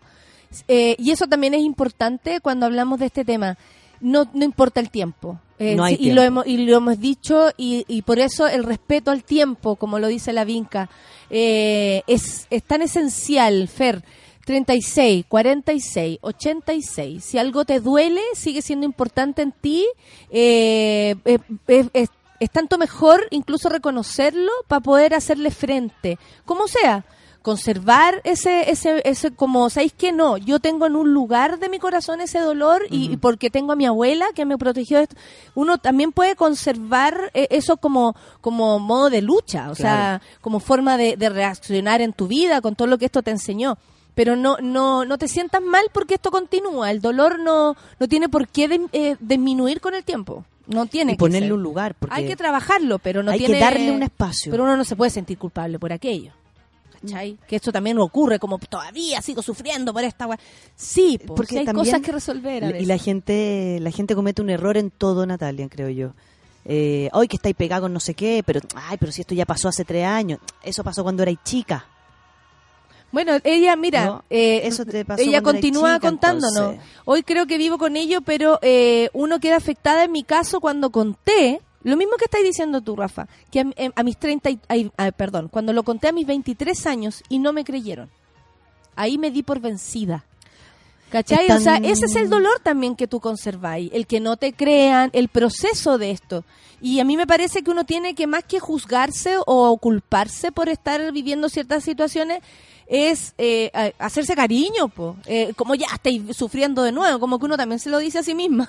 ¿Sabéis por qué, Natalia? Porque a veces eh, tengo ganas, cuando lo cuento, si yo te cuento algo a ti, lo más probable es que venga con alguna expectativa. O que me escuches, o que me contengas, o que me abraces, o que me te des la fuerza para ir a, no sé, a confrontar a alguien. Que te tire para arriba, lo Claro. que, claro, lo que tú deseas que yo te brinde. Una de las cosas que muchos de mis pacientes, como yo veo adu- principalmente adultos, adultos adultos, digamos, sobre 30 en la mayoría, que ya han tenido procesos terapéuticos por otros lados, me- todavía me sorprende que hay psicólogos que han presionado a estas personas en sus 20, 18 para que transparenten la situación, pero no los preparan, Natalia. Entonces, si yo te voy- a contar a ti algo, sea lo que sea, y tengo una expectativa detrás, si tú no me las cumples, yo me voy a angustiar y me puedo frustrar mucho, me puedo deprimir y me Y puede- volver a cero. a cero. Entonces, cuando uno va a ir a contar algo tan importante, Ah. lo primero que se, se pide trabajar es de verdad, tengo que ir a comunicar algo, no abrir un diálogo. Porque si las expectativas de contención, de cariño, de empatía, de lo que sea, no vienen, no llegan, ese es un, un- dolor que voy a ir sumándole a estos traumas. Oye, hay mucha gente tomada con el tema. La Natu, la, la Dani, eh, también le mandamos abrazo. eh, que estamos hablando sobre una carta, por si alguien eh, no lo sabe, nos mandaron al hashtag no digas mi nombre. eh, una historia de eh, que ella se enteró, eh, esta amiga se entera eh, que, que, un, que un familiar es abusador y también entiende, empieza a entender por qué su familia la, la aísla un poco de esta situación, pero de algún modo ella se lo pregunta y ahí es donde también podemos, eh, hay un vínculo inexplicable que me impide alejarme. Eh, a mí, personalmente, y Dale. ustedes saben, siempre soy muy honesta con todo lo que yo siento, sobre todo cuando nos terapiamos, porque siento que ese- eso es de la forma que uno puede colaborar. no comprendo el vínculo inexplicable, Rafa. Ya. Considero que uno puede hacer y con quien sea decir aquí se acaba. Por ejemplo, eh, Claro. porque me hace daño, porque ya no te creo, porque no sabía que eras así y ahora me entero. No entiendo que eh, de pronto a veces las familias eh, se tatúan en el, en el cuerpo de la gente y es como, es que tengo, que tengo, y cargan Yo creo con que hay dos formas. peso Uno, familiar. claro, uno es lo social, Sí. lo cultural, lo que tiene que ver con que tu familia es tu familia. Oye, pero tan Y fuerte detrás de eso viene la supuesta creencia de que por ende la familia es quien va a estar siempre contigo, la lealtad, bla, bla, bla, bla, bla, bla, bla. Y lo que más sabemos que de alguna forma es la familia es quien más te puede dañar. La familia no implica un amor incondicional. Que es ¿no? importante entender eso. Es súper importante entender eso. Como a o sea, veces uno apela al amor condicional, también uno puede apelar a que, ella, No. ella, esto se construye, esto se, se alimenta. trabaja, por algo también. Hay veces que hermanos se separan, hijos dejan de ver a sus madres, no necesariamente por un trauma, Hermanos sino que, nunca se llevaron bien y que Exacto. deciden mejor no llevarse No vincularse. Para, para no sufrir. ¿No? Entonces, la sangre, esto de la sangre, ¿no? La sangre tira, la sangre no sé qué. eh, yo trato de mirarlas más como construcciones. Porque entre más me mm, trabajo desde el deber ser con eso, entonces la sangre hace que, no, yo digo, sí, los vínculos. Hay un vínculo que yo me vinculé contigo hasta que me enteré que eras un abusador que me encantaba. Pues lo pasábamos la raja. Era ahí mi confidente, era ahí mi mejor amigo y después me entero que abusaste de mi tía. Entonces mi decisión es decir, ok, yo quiero a mi tío hasta mis 24 años. De mis 24 en adelante sabéis que lo dejé de querer porque me enteré de algo y decidí distanciarme. Y ya no lo veo igual. Algo también pasa que uno se Ya no lo desenamora. veo igual. Se desenamora de la Siento el gente cariño. cuando te fallan. po. Y uno dice, el cariño se puede mantener, por supuesto. Te puedo seguir queriendo, pero te quiero hasta mis 24. En mis 24 te, te dejé de querer un poco, te, te quiero por la- nuestra historia. Entonces, si yo no dejo de lado esas creencias como que la sangre no sé qué, que la familia es la familia, que esto debe, debe, debe, debe, debe, ¿qué es lo que hace que las personas se mantengan, tengan que mantener casados odiándose, familias por fuera, como por fuera? Entonces esa otra no es a familia, reuniones familiares sí. por obligación. Ahí es donde yo también, y aquí hay una de las preguntas que la Clau nos ayuda, eh, uno tiene que participar, por ejemplo, de los eventos familiares cuando de verdad no tenéis ganas porque a tu mamá le, le- la tenéis que acompañar. Hay tantos deber ser en la familia. Yo me puedo bancar a acompañar a mi vieja y, y- y de verdad que tragándome a todo el resto de los tíos, ¿cachai? Me Claro. los trago, filo, te acompaño. Pero una cosa muy distinta cuando yo me siento amedrentada en un lugar, cuando mis recuerdos, por ejemplo, se potencian, cuando me, da- me sigue dando miedo ese viejo, Sí. ¿cachai? Eh, ¿Hasta qué punto uno debe transar?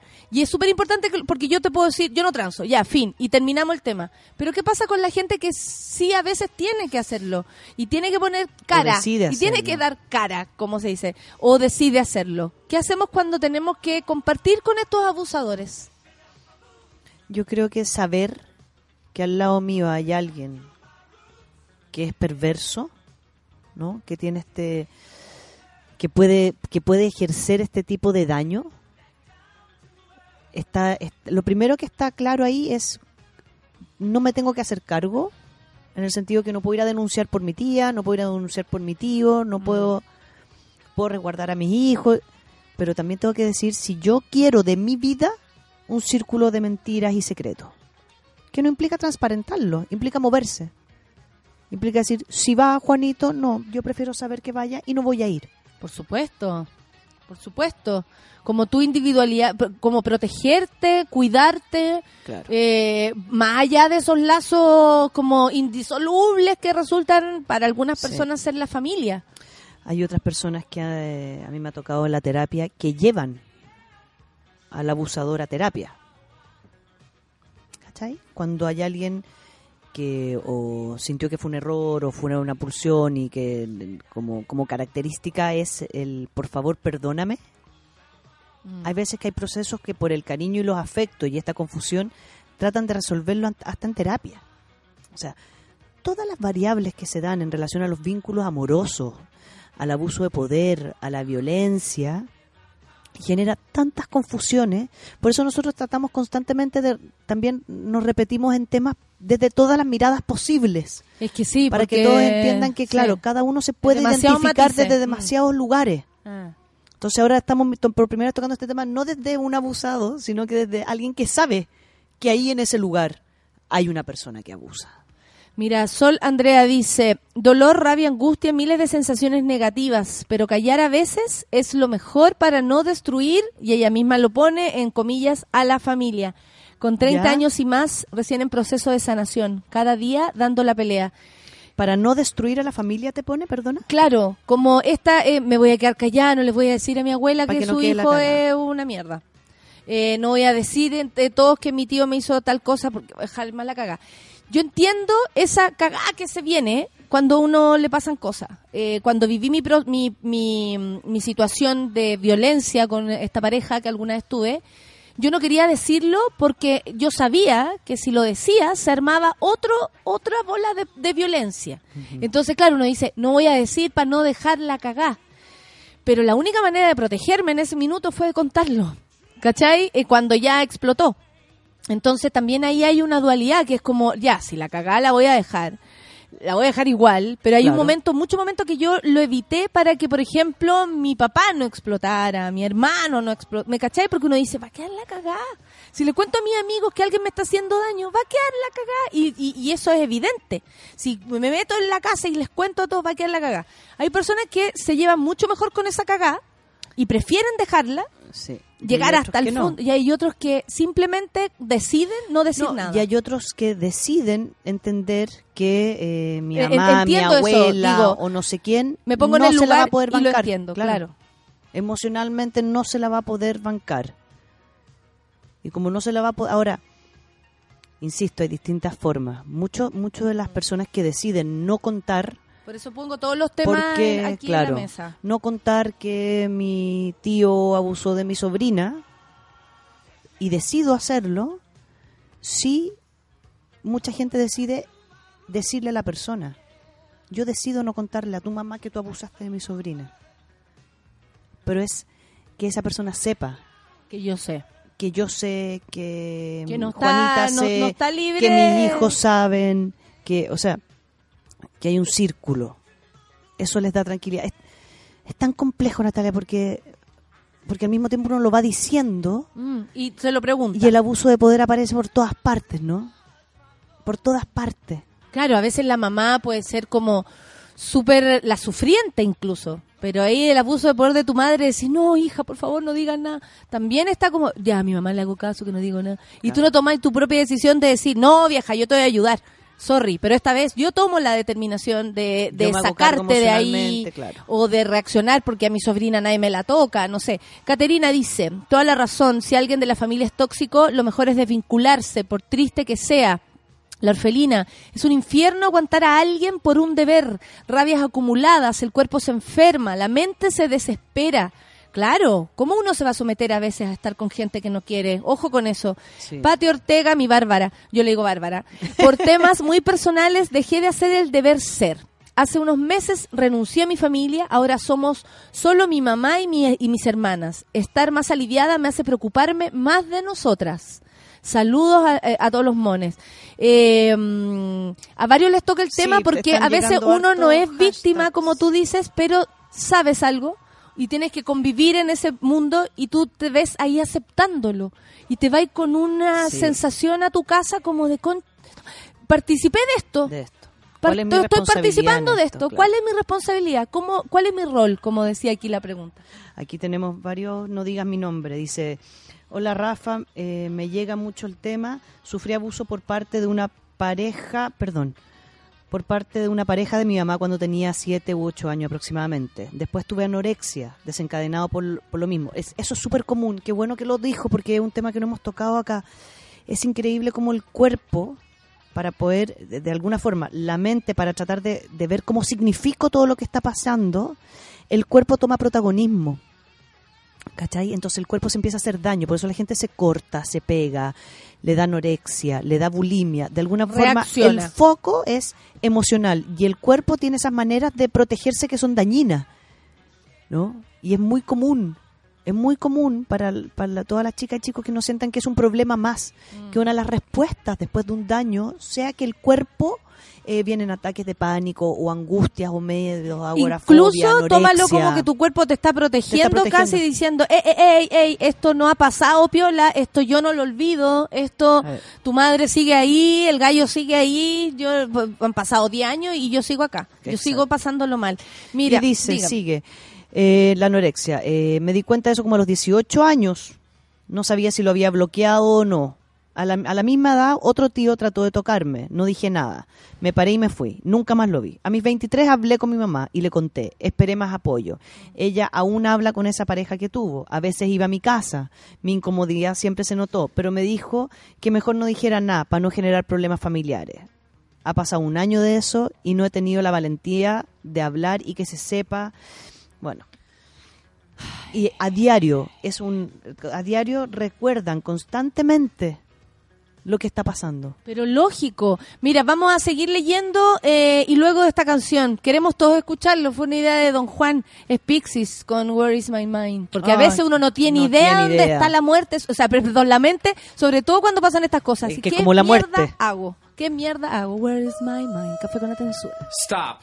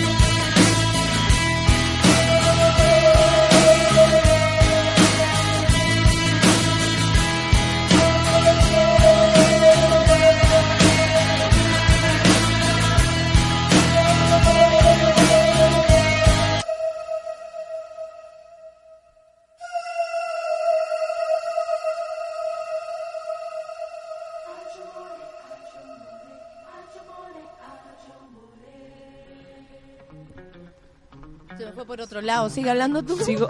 Estábamos esperando. Vamos a seguir, bueno, diciendo hartos, no digan mi nombre. Con mi hermana fuimos abusadas por el mismo tipo, un amigo de la casa. Cuando supieron en la casa nadie nos preguntó ni dijo nada. Solo creyeron que era un invento de dos niñas. Incluso una tía. De dos. De dos. De dos niñas. Una tía ya adulta me dijo no hables de ese tema porque afecta a tu mamá, siendo que ni ella nos creyó. O sea, no te creo, pero no hables del tema. Qué loco eso también, ¿ah? Claro.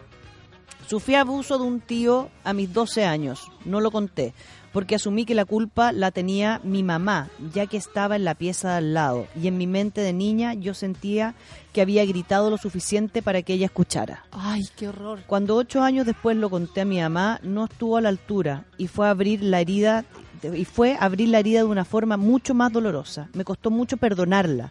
Tuve que entender mucho por la propia historia de mi mamá para Que, que- Claro. que, eh, lo que estoy viendo acá, Rafa, Dale. es que, claro, hay harto como mi mamá, mi tía no me escuchó, mujeres, ¿ah? Que es increíble como también entre todos, como sociedad, vamos entendiendo lo que significa el abuso. En, mucho, en muchas épocas esto se naturalizó, en muchas familias casi que era mejor que te abusen en tu casa que te abusen afuera. O sea, de verdad, algo naturalizado y normalizado, tanto así que es como cállate que le hace daño, a ella enterarse, no a ti ser abusada, Exacto. a ella enterarse, fíjate tú, y saber que su hermano es un, es un asqueroso.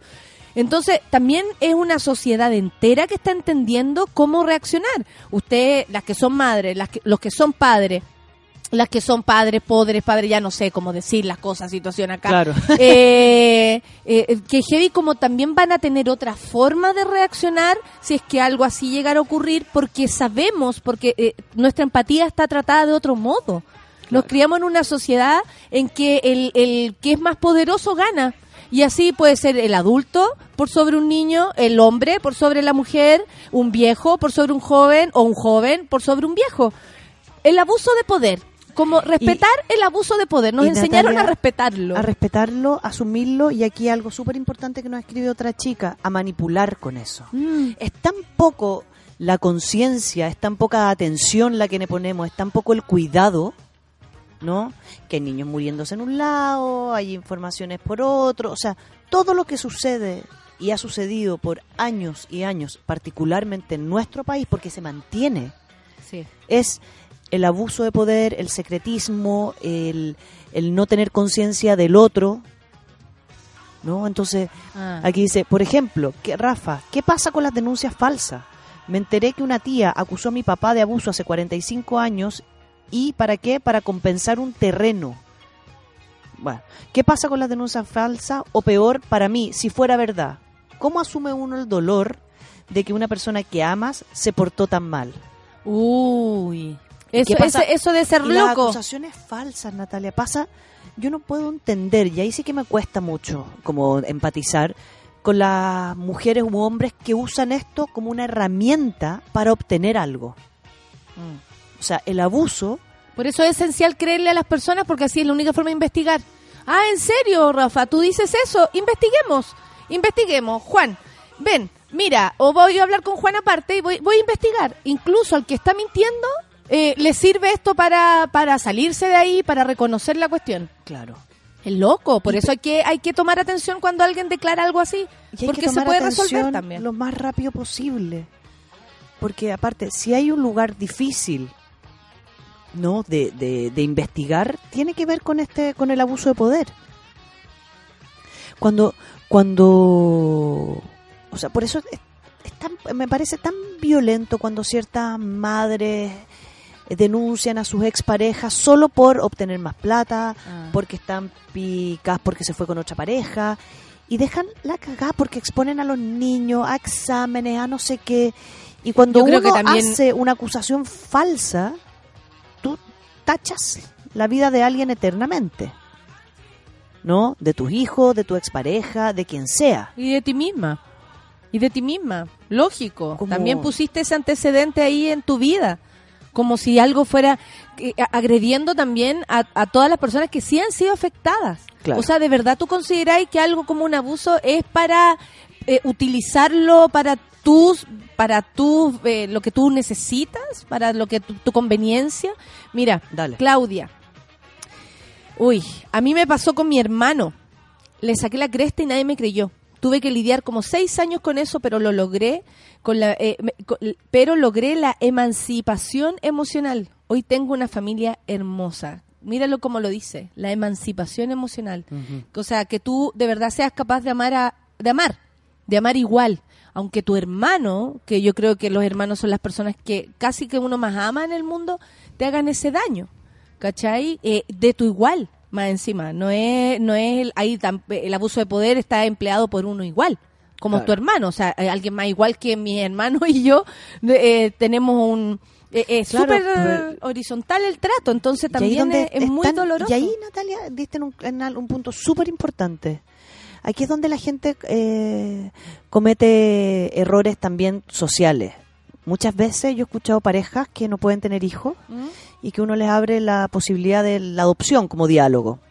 Y te dicen, no, pero ¿qué pasa si viene de una familia con genética que a lo mejor te viene con adicciones o puede ser abusador o no sé qué? Viene todo un, toda una carga social eh, muy clasista y, y muy racista como puesta a clases. Claro, claro, ¿Cachai? claro, claro. Como que hay ciertas Como clases que- sociales que tienen esos problemas. que tienen esos problemas y no esto.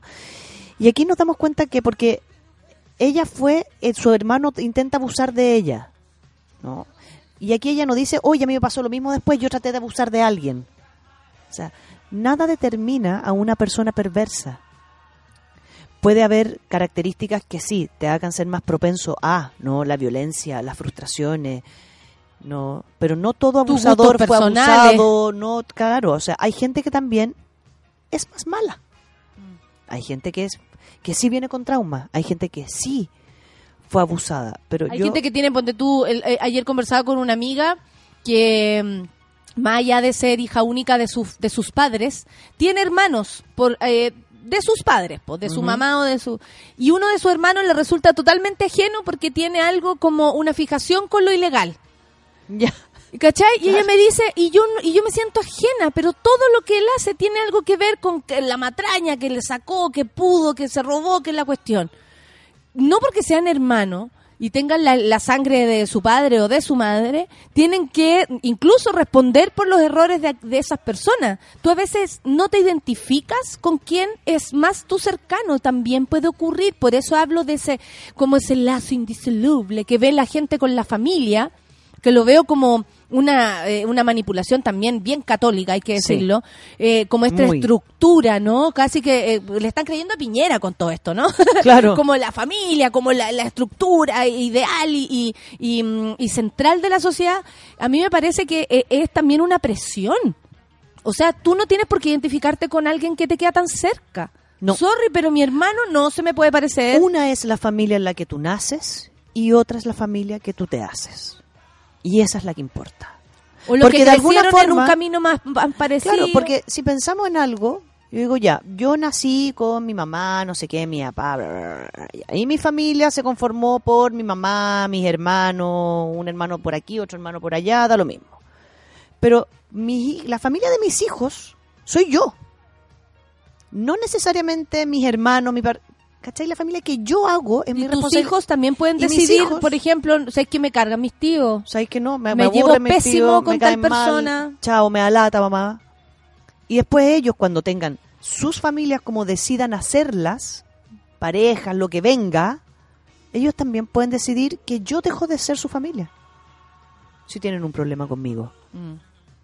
Entonces, por eso te digo, Natalia, que las alertas a veces parten cuando aparecen las responsabilidades personales. Y por eso duele tanto cuando aparece la alerta, yo cuento algo mío, quienes supuestamente me van a cuidar o contener no están ahí para mí. Por eso es tan importante cuando uno va a contar, hablar o confrontar, cuáles son mis expectativas de esto. Mira, la quien nos escribió mm, eh, dice, la ciudad es chica y es difícil evitarnos en cumpleaños y fiestas. Mm, ¿Cómo podemos hacer cuando sabemos de un abusador en nuestro entorno y no podemos tal vez tomar el toro por las astas porque no nos corresponde, nos queda un poco más lejos? uno se siente que está interviniendo en un tema que Que estoy no es el diciendo tuyo. todo lo claro, todo lo que a uno le pasa con, eso.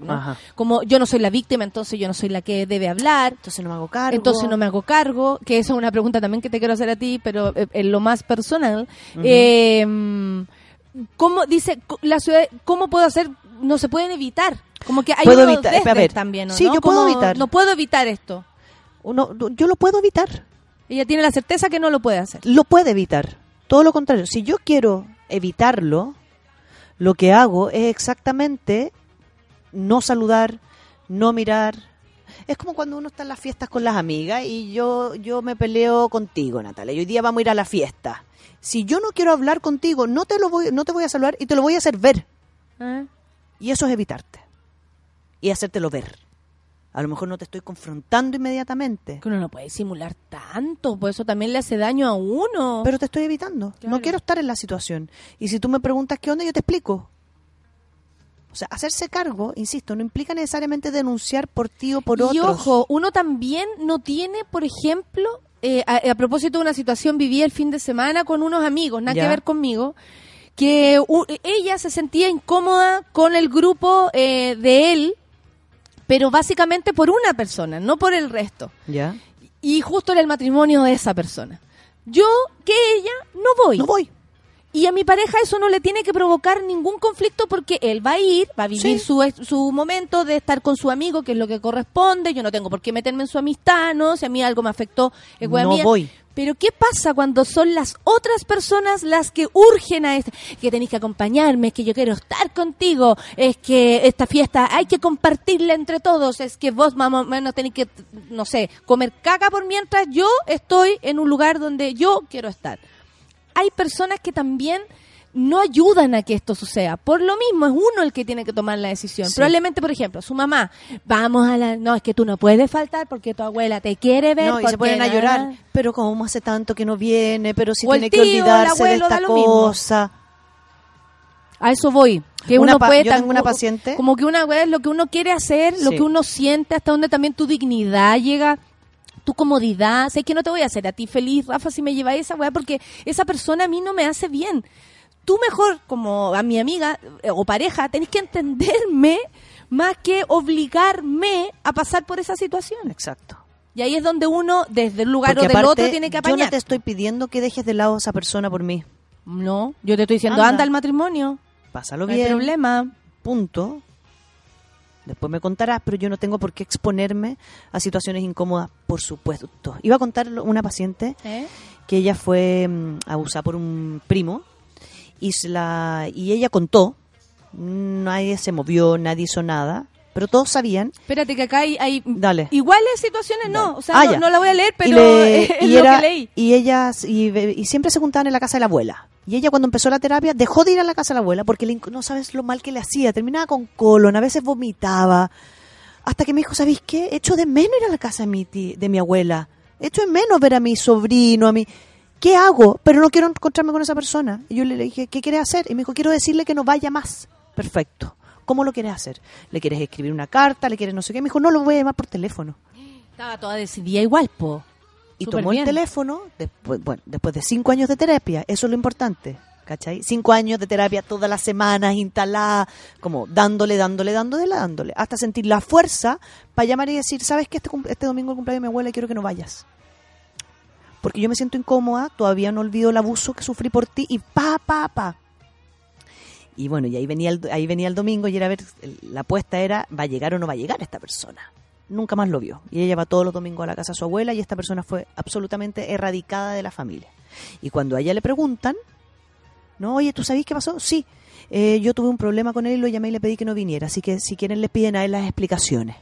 Claro, si hay alguien que tenga que decir algo, es él. Que vayan a preguntarle a él porque yo le pedí que... Y ella se hizo cargo. Me dijo, yo no, no quise contar lo que me pasó, pero sí que sí Porque que también le supieran pasó que a era ella. mi límite Porque, claro. en mi espacio y si le quieren preguntar que le pregunten a él. Entonces, claro, eh, creo que la abuela, la mamá de el hermano de ella llamó al tío. Le Pero dijo, ahí tiene que ver con la terapia para, por ejemplo, para hacerse cargo de lo Porque que nadie se hizo claro, porque a ella nadie le ayudó. La más mamá que, por sabía- ejemplo, más que a, la- a este gallo que me está obligando a ir para este lado o a ti que tú querís que te acompañe y que por favor el sábado vayamos donde la abuela. Eh, eh, ya, más que eso es como yo gobernaba, yo Mira, así súper clara. entiende que en, en el plano de las parejas uno uno tiene ciertos compromisos. Hay ciertos compromisos, como que uno tiene que ir a lo mejor al cumpleaños de la suegra un rato, a lo mejor al cumpleaños de la tía. Pero yo también le digo a las parejas, hay acuerdo. Si, si mi pareja no le cae bien mi familia y yo quiero que vaya, puta, le pido que llegue a tomarse un, un pedacito de torta, diez minutitos y nos vamos. No tiene por qué pasar las cinco horas que yo voy a estar con mi Nadie tiene que pasar No. las cinco horas. No. Vaya un ratito, te tomáis una copa de vino, puta, te pido porque, porque, porque, no sé, quiero que salude a mi sobrino, sacarme yo la foto contigo para yo tenerla y después te vais. Uno puede llegar a acuerdos. Sí. ¿Cachai? Porque los gustos, porque tú no tienes esa, esa conexión además con la familia como la, la tienes tú. No. Como la tengo yo. Entonces no puedo exigirte a ti que sintáis lo mismo por el cumpleaños de mi papá que siento yo. Ya, eh, cerrando el tema, porque son las 10 con 57. Qué difícil aconsejarnos en Muy esta situación sin terapiarnos. Porque eh, para, para hacer lo que hizo tu paciente hay que tener, como tú decís, un buen proceso en el que tú te das cuenta que eh, la que está cometiendo un error no eres tú, la que está, ¿cierto? La que no eres tú mala onda porque no quieres ver a tu abuela Claro. o que te estáis perdiendo las fiestas familiares. Es que te pasa algo y a eso le quieres dar valor. Uno a veces le termina por no dar valor a lo que siente porque la mamá no se entere, porque mejor juntémonos y porque mintámonos. Algo así. Entonces, em, tú decís, como... ¿Cuáles son tus necesidades personales? Eso. Y esas son las que hay que fortalecer. Pero las expectativas son súper cuidadosas. O sea, hay que tenerlas súper claro.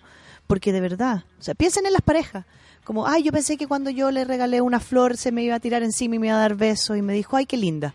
Como, siempre las expectativas están en un plano superior a lo que puede suceder realmente. Y yo siento que hay mucha más gente de la que uno incluso podría pensar, imaginar, que vive esta situación, Rafa. Que tiene que interactuar, vivir y convivir con sus abusadores, abusadoras o lo que sea. O, mantener- o Em, deciden mantener estos abusadores. secretos y ver la forma. Claro. Entonces, mm, siento que, que, que claro, que es un, es un hoyo que no hemos resuelto como sociedad también. Dejar que esta gente siga su vida como si O sea, nada después de que haber esto siga abusado. pasando. Ah. Entender, porque entender que, que, que pasa y es muy a diario y no es un tema eh, ni económico, ni de clases, ni de genética, ni de, no sé, ni de migrantes, inmigrantes, inmigrados, como todos buscan una excusa para esto. Claro. En vez de decir, ok, el abuso de poder te lleva a esto, a transformarte en personas perversas. Y nosotros vivimos en un país donde el abuso de poder se ha dado por años de años. O sea, mira la historia que en tiene este toda- país. y en todas las o sea, si, si creemos en el tema genético, miren la genética de nuestro país. Nuestro país es un lugar de abusos de poder. Esos patrones se repiten, somos patrones de fondo. Todavía existen patrones de fondo. A la gente le va bien y se transforma en uno, ¿Cuándo aunque no fue? tenga ni fondo. Hace cuatro años Frafa tenía como a, lo- a- a la A los gente... pollitos. Claro. Así, a, un, a un grupo de inmigrantes. en una- paraguayos creo que eran. ¿Sí? uruguayos, algo así, que eran un grupo de gente que los que los tenía, tenía trabajando, trabajando en un lugar y los tenía a todos durmiendo sin colchón, sin cama, patrón de fondo. Por lo mismo, y, y yo a eso siempre eh, voy, uno puede ser víctima y ha sido víctima de varias cosas, pero uno también es protagonista de varias y de todas lo que te incumbe. Resolvamos lo que eh, quiénes somos nosotros para que después esto no se replique. Si cada uno de nosotros revisa su actuar, eh, limpia el camino, re- eh, eh, resuelve que algo la cagaste. ¿Sabéis que decir la cagué, me equivoqué? Es lo único que resuelve el problema, loco. Si yo sigo tapando eso, no es que tuve un desliz, no, guacho, te equivocaste. ¿Cachai? Me equivoqué. Cuando uno asume eso, es capaz de revertir la situación. Si no, pasáis por ahí y lo justifica. La genética, es que me dijo, es que soy hombre, es que soy mayor, es que soy más vieja, es que lo que sea siento yo que, que, que siempre, eh, más allá de, eh, de reconocernos como víctimas, también hay que reconocerse como protagonistas de la situación. No seamos nosotras, ¿cachai? Eh, Claro. lo, que no, lo, que, lo que no nos ha gustado ver, lo que, no, lo que nos ha tocado vivir desde el otro lado.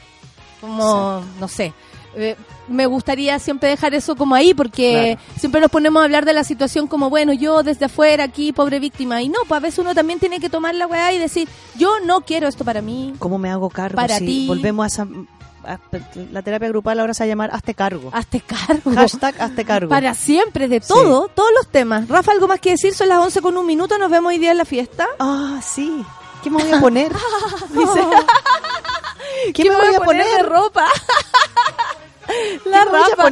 Mira, y el Lucho también Una se puso a pensar qué sí, se iba a Lucho, poner. Lo conversamos más rato, gordo. Nos mandamos fotos, no va a ocurrir. Vamos a tener que hacer una fiesta, sube la Rafa. Me encantó, sube la Rafa. Sí. Otra música. Vamos nos vamos a ir con Rubio. Oh, Con Para Rubio prepararse y esta noche. Hacia el fondo, porque nos vemos hoy día en la fiesta Puchuncahuina. Entonces, gracias Rafa por la terapia de hermosa. hoy. Besitos a todos y nos vemos. monas. Chao, monos.